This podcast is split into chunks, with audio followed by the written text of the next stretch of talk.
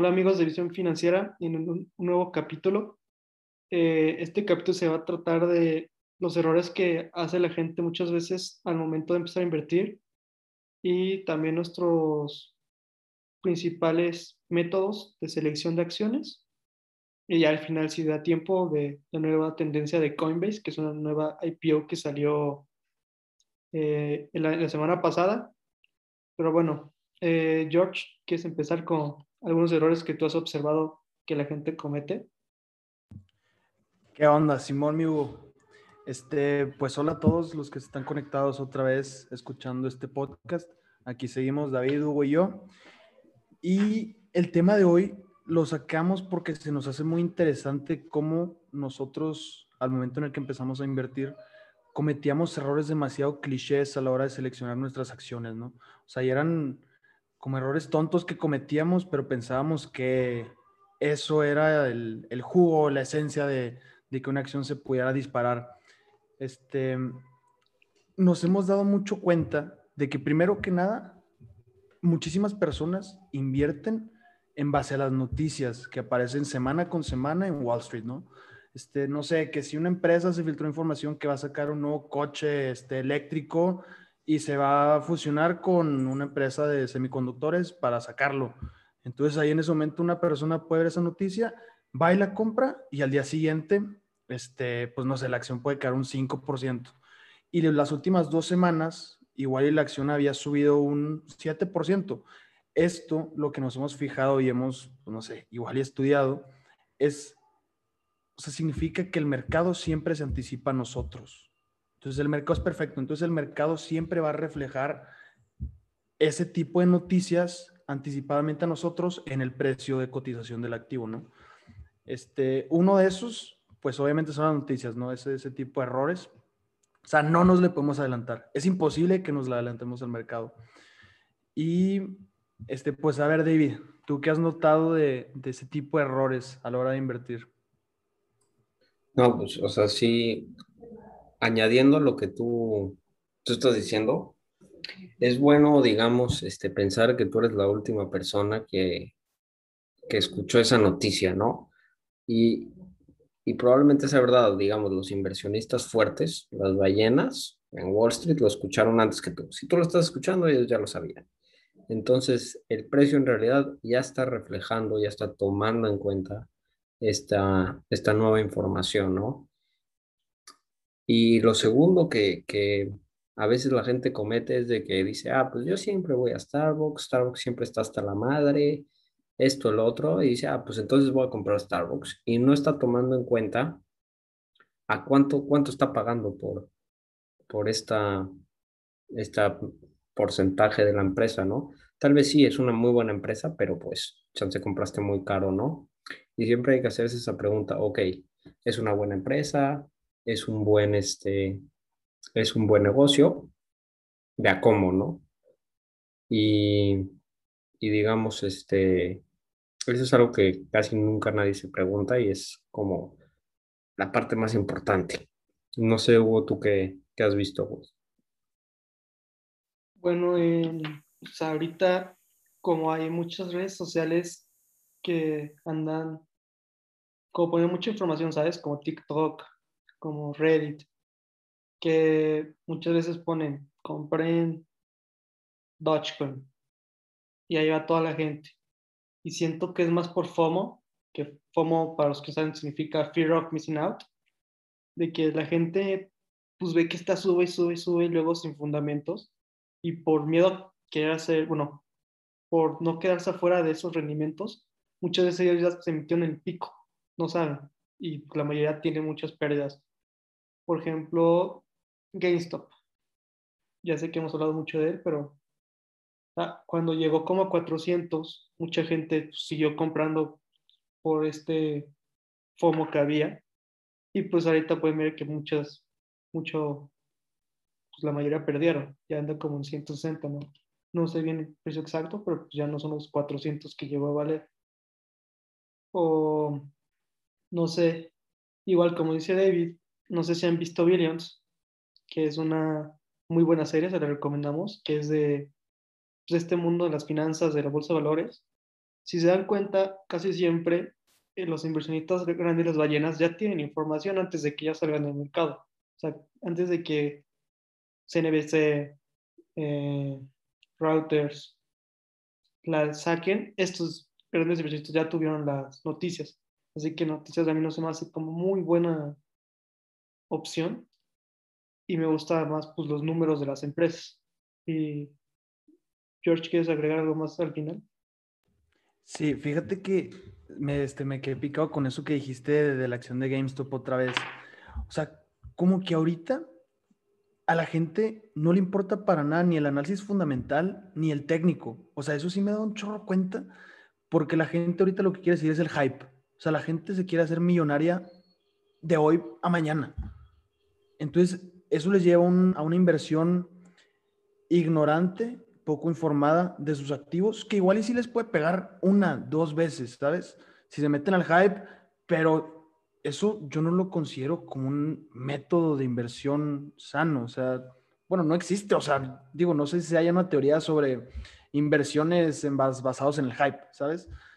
Pero ese también es, un, es una muletilla que se está agarrando la gente hoy en día de, de invertir en el hype y yo creo que podríamos ya empezar a hablar un poco sobre el análisis fundamental que nosotros aquí en Visión Financiera utilizamos para escoger nuestras acciones. Sí, nada más, ahorita lo que está diciendo, eso del hype, va de la mano con lo que está diciendo Hugo del FOMO, ¿no? No solo en GameStop, güey, ahorita que están diciendo Doji a un dólar, Doji a un dólar, mucha gente se mete porque le da FOMO de que, güey, ahorita está en 30 centavos, me voy a llevar un 200% de rendimiento si entro y esto y el otro, pero en realidad no están, no, no entienden en qué están metiendo su dinero. Y, a final de cuentas no se diferencia un casino, ¿estás de acuerdo, David? Exacto, güey. Y entonces, si tú no entiendes, y esa es una de las reglas o de los de lo que utilizamos nosotros para seleccionar este cualquier activo es, ¿la entendemos o no? Y si no la entendemos, no nos metemos porque no vamos a poder evaluar este activo de una manera correcta, ¿no? Vamos a poder evaluarlo, pero va a ser una muy mala evaluación. Y entonces, esa es la primera regla y la más importante. Entiende a qué te estás metiendo, entiende en dónde estás metiendo tu lana. Y de hecho, este, si tú dices, no, pues yo no le esto de acciones, soy muy novato esto, la mejor estrategia que puedes tener es comprar todo. ¿A qué me refiero con eso? Compra un índice del SP500 de bajo costo. Y ahí estás agarrando las 500 acciones, las 500 empresas más grandes de todos Estados Unidos, que es la economía más grande del mundo. Y pues tienes más chance de atinarle a los grandes ganadores de, del futuro si tienes más acciones, ¿no? Eso es, es obvio. Y al comprar esto, pues sí, vas a tener los que pierden, pero también vas a tener los que ganan y la historia nos ha dicho que las ganancias de los que ganan superan a las pérdidas de los que pierden. Entonces, esa es una muy buena estrategia. Ahora, si tú dices, no, yo ya me quiero meter y analizar ciertas acciones que me gustan, que no me gustan, pues aquí este, vamos a platicar de qué usamos nosotros como para discriminar este, qué si compramos y qué no. Entonces, si quieres, mi George, empieza, Alex. Este, sí, agregando ahí algo, algo, o sea, lo que platicas de entender el negocio, pues eso nos lo dijo el buen Warren. O sea, no inviertas en un activo el cual no conozcas cómo funciona el negocio. Y eso, eso es totalmente clave. Lo que dices es, es, es para, para que la gente se lo quede. Y es, es bien sencillo, güey, porque la gente se clava en cosas complicadas, pero al fin y al cabo, para, para invertir y tener un rendimiento decente en el mercado de acciones no necesitas cálculo ni nada de eso, necesitas tantita álgebra a veces y aritmética simple y lógica. Totalmente. Y lógica. Totalmente. esto es lo que se necesita, no sé qué digas tú, Miji. Pues igual, como ustedes dicen, lo del entender el negocio, a mí me gusta mucha, mucho una frase que acabo de leer, de que no inviertas en algo que no puedes explicar con un lápiz en una hoja de papel. Esa frase la acabo de leer de Peter Lynch y literal, neta, ¿cómo se llama? Piénsela mucho porque verdad luego puedes comprar cosas que no tienes la menor idea por ejemplo, no sé, ven Pfizer. Ustedes ahorita van a pensar que va a tener muchas ganancias por las vacunas, pero pues no, no, no tienes ese negocio, no sabes cuánto va, cuánto va a sacar por vacuna, no sabes si tiene patentes, si otro, si otro, no sé, por ejemplo Johnson Johnson tiene más ventaja con sus vacunas, son más rentables. No sabemos, o sea, como no sabemos ese tema, pues es mejor no entrarle, es mejor ser más conservador en ese sentido. Y pues, o sea, yo te diría, invierte en empresas como Coca-Cola.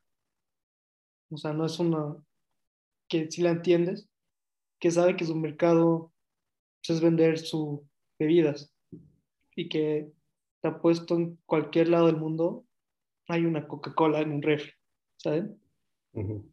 Pero, pero antes de decir, güey, invierte en Coca-Cola, ahora sí hay que meternos. Entonces ya dijimos el primer paso, que es entender.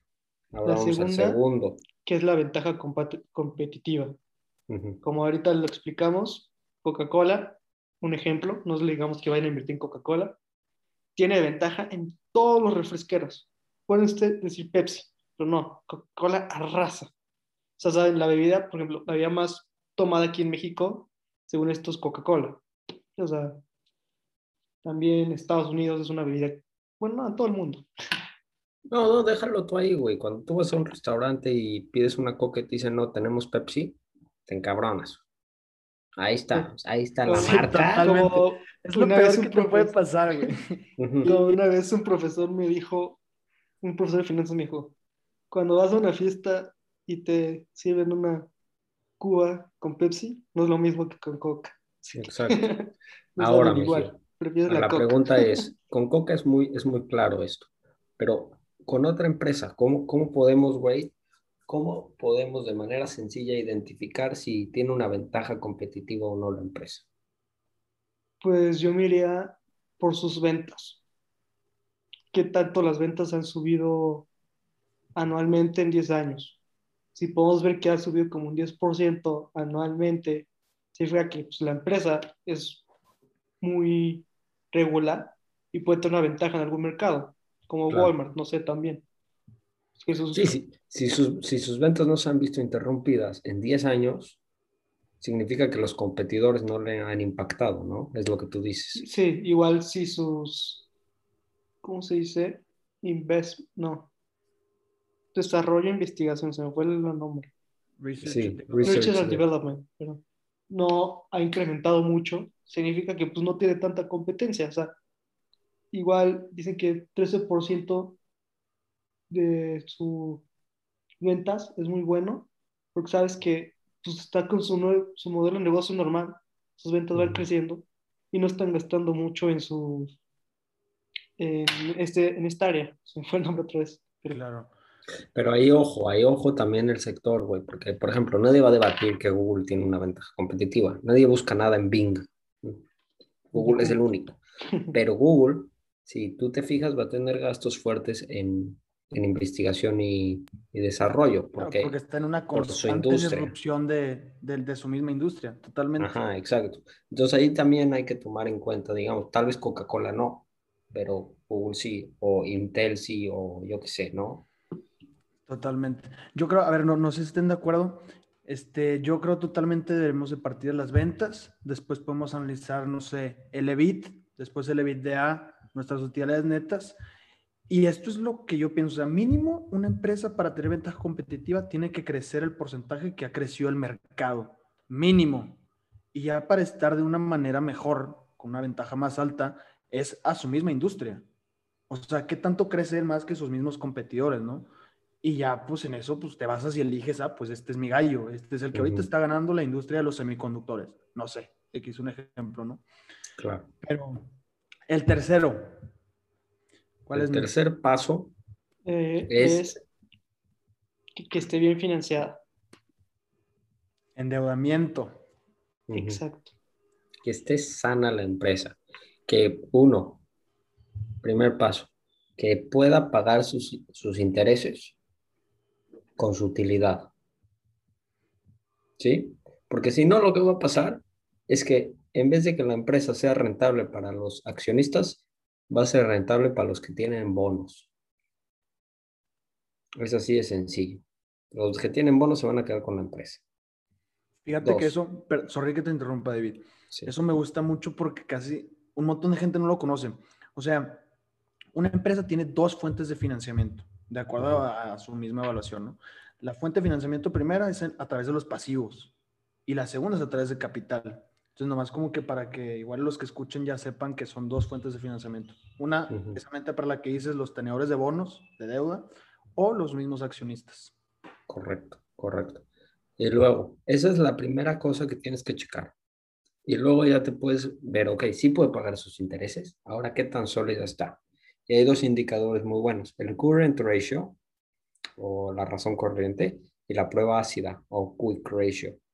Y esa yo creo que Hugo y, George se lo saben mejor que yo, entonces voy a dejar que se la expliquen ellos. ¿Te la eches, mi Hugo? Me la echo. Date, date. O una y una, la dividimos. Oye, date, este... el ex contador. es que ya sé, no duré un semestre estudiando conta y ya me quería sacar los ojos. Entonces regresé a las, a las, a las finanzas. Oye, pero la razón corriente me gusta mucho porque es muy sencilla de sacar. O sea, literalmente divides los activos entre los pasivos corrientes, o sea, de un año a, atrás, porque los, este, los de largo plazo pues ya de un año para encima, ¿no? Y esto lo que te dice es que tanto, o sea, en caso que tú tengas que liquidar toda tu deuda corriente, si tú puedes enajenar tus activos corrientes, para que no te coman tus mismos pasivos, ¿no? Entonces, haz de cuenta, si me cobran todo, yo tengo para pagar todo o no tengo para pagar todo. Generalmente nosotros nos basamos en empresas que tengan arriba de uno, obviamente, para satisfacer esa misma deuda, o un poco más alto, tirándolo a 1.5 o 1.7. Y la, la, prueba ácida, este, a esa aplica casi igual, nada más que le tenemos que quitar el inventario y casi creo que le tenemos que quitar efectivo equivalentes de efectivo pero luego les pasamos el dato bien. igual, una que me gusta mucho, que no la mencionó David, es la de su deuda a largo plazo sobre el cash que tiene disponible la empresa. Que básicamente esto te va a decir que con el cash disponible, cuántos años se va a tardar a liquidar toda su deuda a largo plazo. Y esto, lo que nosotros nos nos fijamos es que no sea tan grande. Por ejemplo, ahorita en la pandemia, muchas empresas tuvieron el problema de que no tenían cash y tenían demasiada deuda. Y obviamente, pues fueron las más, ¿cómo se llama? Las que más afectadas, como los cruceros. Y pues las empresas como Apple, que tenían demasiado cash, no tuvieron nada, ningún problema de poder solventar sus deudas a largo plazo. Así que eso es una pues empresa muy bien financiada. Pues eso, de hecho, fue lo que le pasó a Interjet, ¿no? O sea, Interjet se tuvo que deshacer como de 63 aviones, algo así. Hace, y ahorita pues está dándose en. ¿cómo, ¿Cómo se apellida este cuate del Valle? El que es ahorita el, el, que preside Interjet. Pero bueno, ahorita están como cuervos los, los, banqueros o inversionistas para quitarle la empresa, ¿no? Porque pues, está en bancarrota, o sea, ya, ya no tiene con qué, con qué solventarse. Sí, ya. Internet. hubo varias, igual Hertz. Sí, no, pero mira, ojo, esto que dice George es muy interesante y va de la mano con lo que estamos diciendo. Interjet era una muy buena empresa, muy, muy buena empresa. Veías las ventas, veías este, el margen, veías la utilidad, todo iba para arriba. Pero le falló lo, de, lo del financiamiento. Y eso la, la llevó a la quiebra. ¿Sí me explico? No es solo que esté vendiendo y que sus ventas estén aumentando, sino que tengan sus cuentas en orden. Fíjate que eso es muy interesante el poder entender, obviamente, en base a una industria, porque no es, o sea, no puedes generalizar, obviamente, pero entender hasta qué grado una empresa se puede endeudar a través del pasivo. Hasta qué punto puede verdaderamente satisfacer unas necesidades de manera lógica y saludable. Pero eso igual y lo podemos explicar en otro episodio. Bueno, entonces nuestra cuarta o sea, nuestro cuarto proceso para analizar una buena empresa es que sea un buen equipo o mesa directiva la que tenga esta empresa. Igual que, ¿cómo le puedo decir? Que el CEO sea muy bueno. No sé si han visto a la nueva de AMD. Es una buena empresaria. Si se dan cuenta, desde que entró AMD ha incrementado todas sus ganancias. También. Igual. Lisa, ¿no? Se llama Hugo. Su Lisa, o Lisa Su. No, es muy, muy difícil su nombre. Igual, un ejemplo es Elon Musk.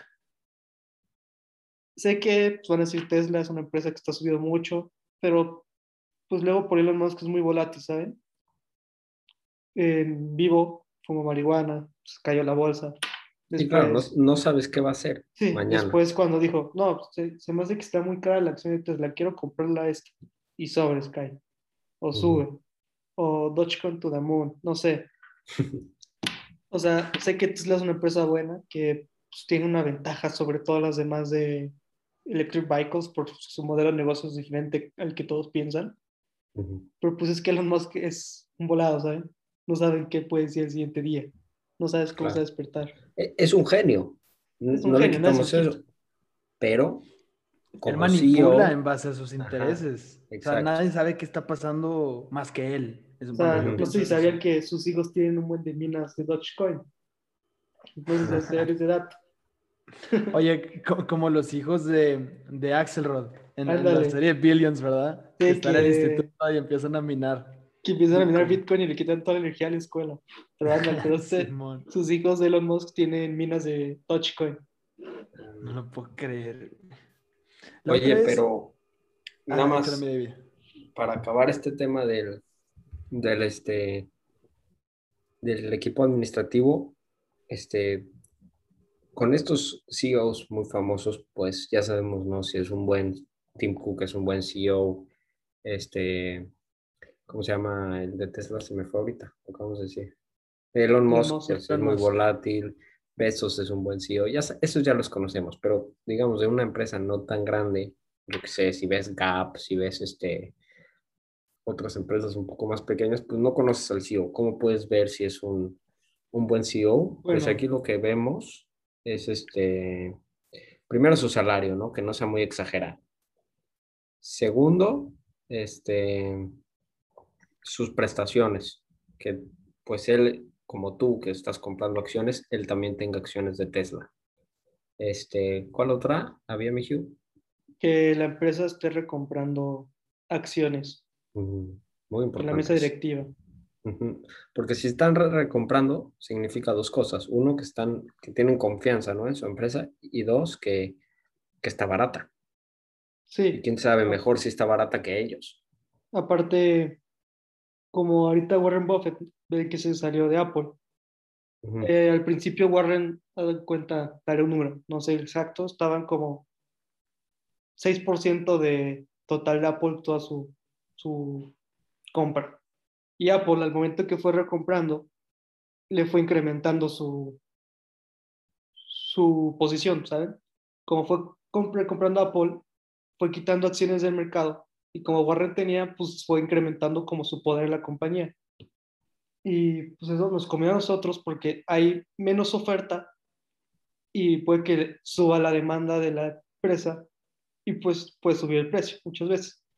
Claro. Y eso es igual porque Warren vendió, como se dio cuenta que ya era mucho su market share de lo que tenía, pues vendió para quedarse de la forma que empezó, ¿sabes? Claro, y se vuelve a resumir a principios de economía, oferta y demanda, caray. Sí, ahí lo que pasó es, no es que se movió la demanda necesariamente, sino más bien se movió la oferta y subió el precio. Claro. Ah, mira, qué interesante está eso. Pero, bueno, esas son las importantes y una que me gusta a mí personalmente es ver cuánto cash ha generado de actividades financieras. Y ese me gusta que sea bajo o incluso negativo. Porque si están generando dinero de actividades financieras, es que están invirtiendo en algo que no es un negocio. Y es como, entonces, pues, ¿qué tanta confianza tienes para estar invirtiendo en algo más, no? Eso no me gusta. Sí, no, no, no le encargas tus hijos a una familia desconocida. Exacto. Exacto. Si tienes lana, ¿por qué no lo metes en tu empresa? Totalmente. Sí, no, agárrate cuando empiecen a vender, ¿verdad? Ahí sí preocúpate, si los mismos que tienen toda la información dentro de... Pero sí. A ver, David, Vas a cerrar con broche oro con el quinto, el precio, que a ti tanto No. te gusta. ¿Cómo descuentas el precio? No, miren, el precio justo iba a llegar a esto. Este, el precio es, es bien, hay muchos métodos para determinarlo, el precio justo, el precio intrínseco. Y este, no vamos a, no se va a poder explicar ahorita. Yo digo que lo digamos para la siguiente, no sé qué opinen ustedes. Ok, Eh, pues dejamos en está bien, si no suspenso. sé. Ok, Pero- sí, sí, dejarlo, platicarlo, dejarlos en suspenso y platicarlo el que sigue. Sí, Pero bueno, Pero- para resumirlo, es que el precio esté, ah, bueno, que está a buen precio la empresa, que no esté tan caro en valor intrínseco, se puede decir. correcto. O Porque sea, van, porque van a ver Amazon y van a ver que está como 60 mil pesos, ese no es como su valor real, es su, o sea, eh, es que no sé cómo explicarlo. ¿sabes? No, lo que, lo que queremos, lo que quiere decir es que no estés comprando caro, es tú ver, con, puedes utilizar, digamos, las utilidades, el EPS, el cash flow, hay diferentes métodos, y con esas cosas reales de la empresa, ver a qué, a qué precio te generaría un rendimiento decente, ¿no? Esta empresa. Y si, y si el precio actual está en ese valor o por abajo, pues entonces es una buena oportunidad de compra. Pero si está por encima de, ahí es cuando se cataloga la empresa como cara, la acción, pues. Correcto, exacto. Este, pues a ver, yo creo para el siguiente capítulo podremos platicarles un poco más sobre las evaluaciones de, del valor intrínseco, que esa precisamente es la finalidad del, del análisis fundamental, ¿no? Este, ahora, a ver, Hugo, noticias, ¿qué pasó con Coinbase? IPO. Bueno, como saben, las criptos ahorita están en un momento de kaboom. Se puede decir que ahorita salen en todos lados las criptos. Y Coinbase es la exchange número dos del mundo, porque la primera es Binance. Y pues bueno, Coinbase ahorita generó una cantidad enorme de dinero porque sus comisiones son gigantes. Y pues igual decidió sacar su IPO. Por lo que no saben, un IPO es su Initial Public Offer, que es cuando una empresa privada se quiere salir al mercado de valores para que la gente pueda traer su- sus stocks. Y pues como saben, em- está como evaluada en 200 y literal en segundos se fue a 400 dólares. Pero ya al, al final ya pues como que el mercado se dio cuenta que estaba, subió muy rápido y ahorita la podemos encontrar en, de que en 320 dólares.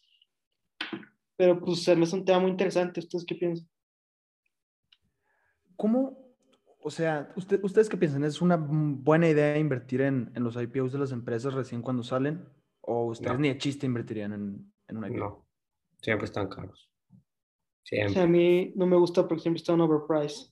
Ujú. O sea, es que como no sabes lo que está atrás, muchas veces, o sea, no sabes los números de atrás de la empresa. Porque pues antes era privada, pues no sabes qué, qué hay, ¿sabes? Claro. Y fí- fíjate que también, o sea, al principio del episodio que empezamos a hablar sobre los errores que cometemos a veces y que, que miramos que la gente comete, pues este es uno de esos. O sea, primero que nada, una empresa que casa de IPO, tenemos que saber que somos los pececitos más chiquitos en todo el mercado. O sea, estamos muy por debajo de los bancos, de los inversionistas institucionales, de los fondos de cobertura, de los fondos de inversión. O sea, no, no somos nadie, ¿sabes? Y todos nosotros queremos invertirle en un IPO, en una empresa que, como dice Hugo, no conocemos sus números, no conocemos todo el análisis que les acabamos de relatar. Entonces, ¿cómo se nos ocurre irnos a meter ahí? Precisamente un amigo en, en el grupo que tenemos de la bolsa, pues se metió, compró, co- ¿en cuánto compró? 420 por ahí, ¿no? Creo que sí, él entró tarde. Sí, entonces, pues ahorita el cuate, pues lamentó esa, esa decisión que, que hizo, ¿no? Y es otra vez comprar por FOMO, güey. El hype. El hype. Coinbase, acaba de llegar, criptos, todo, pum, toma, menos 30%. Ujú. O sea, pero es que está cañón sus números ahorita, o sea, 1.8 billones de dólares en el primer cuarto del año. O sea, son números cañones, ¿sabes? Sí. Pero Sí, sí, pues- es una locura. Veremos Oye. qué pasa. Yo digo que sí va a subir de precio. porque pues, las criptos se están quedando en el mercado. No sé ustedes qué piensan. Pero espérame, Hugo, ¿esta Cathy Woods invirtió en Coinbase o qué hizo ahorita con Eh, vendió posición de Tesla para comprar Coinbase. Mm, Y eso que Tesla, eh, pues era de sus mayores posiciones. Por si no Ujú. saben, Cathy Woods es la de ARK Invest y fue catalogada como la mejor inversionista del 2020, con un rendimiento como del 100%. Como cien, pegándole a 125, ¿verdad? Sí, o sea, un, re- un rendimiento irreal en un año. sí, Pero puro, puro growth investment, ¿verdad? Sí, o sea, pura te Trae puro acción. gallito. Sí. Ujú. Pura Pero acción mira, risky. Pero mira esto que, que justo estamos diciendo, Cathy Woods vendió Tesla. Y es otra vez no escuchar noticias, no escuchar a Wall Street, porque siempre hay intereses ahí de por medio. Yo acababa de ver un Monte Carlo que había hecho ARK, que decía que en el bear scenario, el bear scenario es el escenario malo, la acción de Tesla iba a estar en 1600 en cinco años. Y yo digo, a ver, ¿cómo vas a vender Tesla si acabas de decir eso? ¿No? Entonces, es un poco de esto de que no escuches el ruido de Wall Street porque ellos tienen su desmadre. Confía en tu análisis tuyo. Totalmente. Pero pues gente, hasta aquí va a llegar este capítulo. Espero les haya gustado y en los capítulos siguientes les estaremos platicando un poco más aquí con David y Hugo sobre los análisis para evaluar el valor intrínseco de una acción. Nos vemos, Raza. Nos vemos.